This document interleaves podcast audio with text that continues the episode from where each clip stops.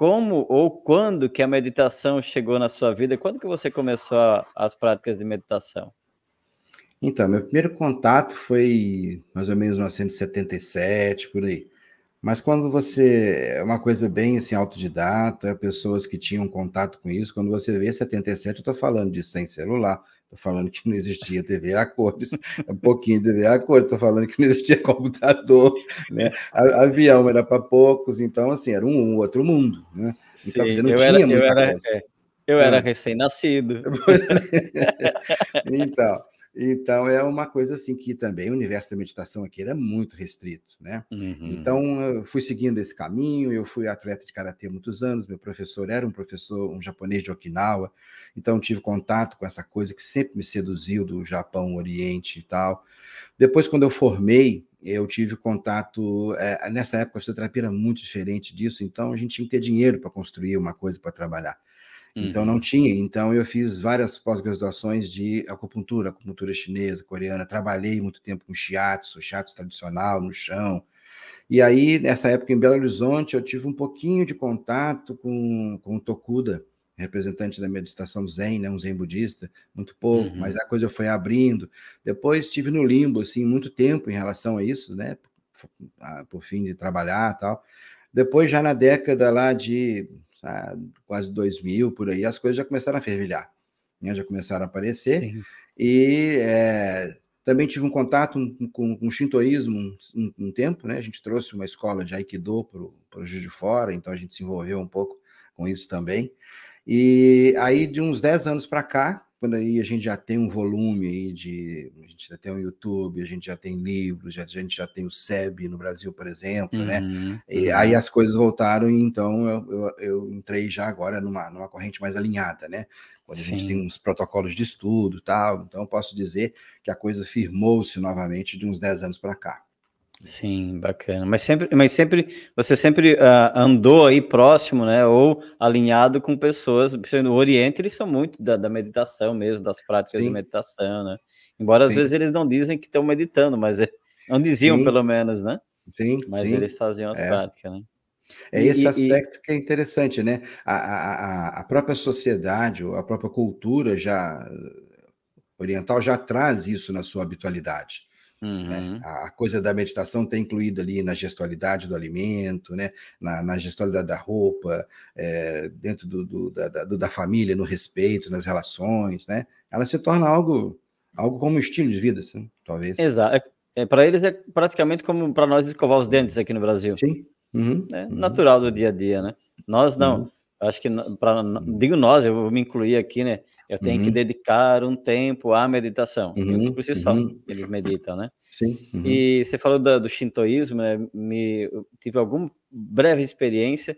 O shintoísmo, eles são bem ritualísticos, né? Principalmente em meditação, né? De postura, uhum. de gesto, de... Uhum. É, eu participei de uma organização que tinha como uma das bases o shintoísmo. E a base de meditação dessa organização era do shintoísmo. Toda ritualística. Tem rito, rito ritual para tudo, postura para tudo, tudo tem um, um significado, né? Então é bem interessante também. É, o contato e... dele foi com o Aikido, né? E o Aikido, por exemplo, quando você monta um dojo, né? Você vai ter, você tem que colocar lá um kamidana, né? Que seria como uma casinha onde vai habitar um kami, né? Que, uhum. que seria um espírito que vai tomar conta do dojo, né? Então, é, é, toda essa coisa que, que o Aikido colocava ali. Então, a gente teve esse pequeno uhum. contato, assim. Isso, na ritualística da meditação, o shintoísmo tem a mesma regra, eles usam da mesma uhum. forma. Tanto é uhum. que é, nós temos um altar aqui em casa baseado nessa ritualística do shintoísmo. E uma coisa legal de você ter tocado nisso, e que tem a ver com a meditação clínica, com isso que a gente está falando de Ocidente, é que a gente tem que reparar que a meditação ela adquiriu roupagens culturais ao longo do tempo. Né? Uhum. Né? Então você tem um processo original de mente e que onde ela passou, ela adquiriu roupagem, né? Então, o budismo é. Mahayana é o mesmo budismo Zen também, mas completamente diferente, né? Em termos uhum. de como a cultura japonesa. E isso é uma coisa que a gente, que o Ocidente tem que olhar, né? Assim, né? Porque é muito Sim. diversificado, porque é difícil às vezes olhar o que que é, né? As pessoas, o que que é isso? Ah, não é aquilo.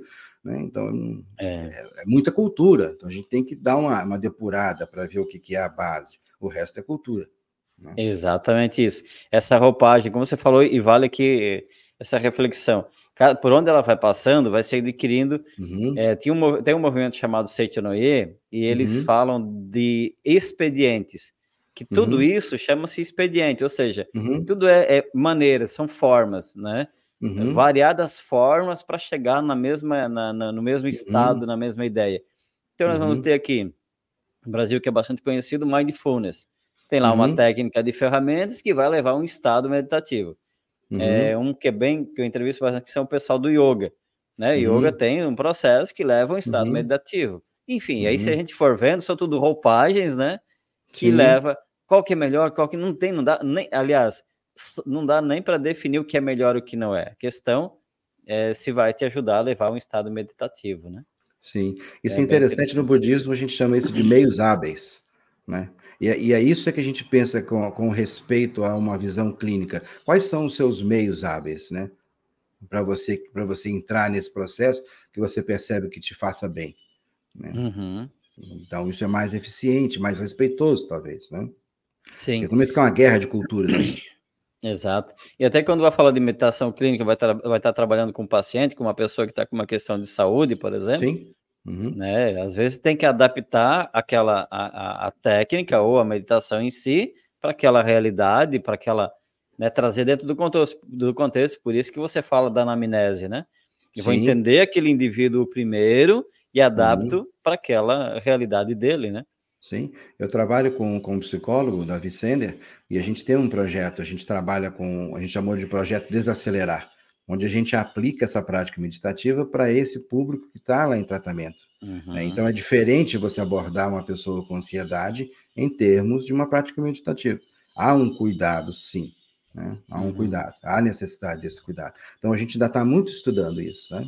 E você teve desafios quando você iniciou as práticas de meditação? Bom, acho que o primeiro desafio foi um desafio, é, é, vamos dizer assim, da coisa familiar, do núcleo ali, sabe? Porque, como estava dizendo, aquela coisa do hábito, né? Então você teve que achar um espaço para aquilo funcionar, né?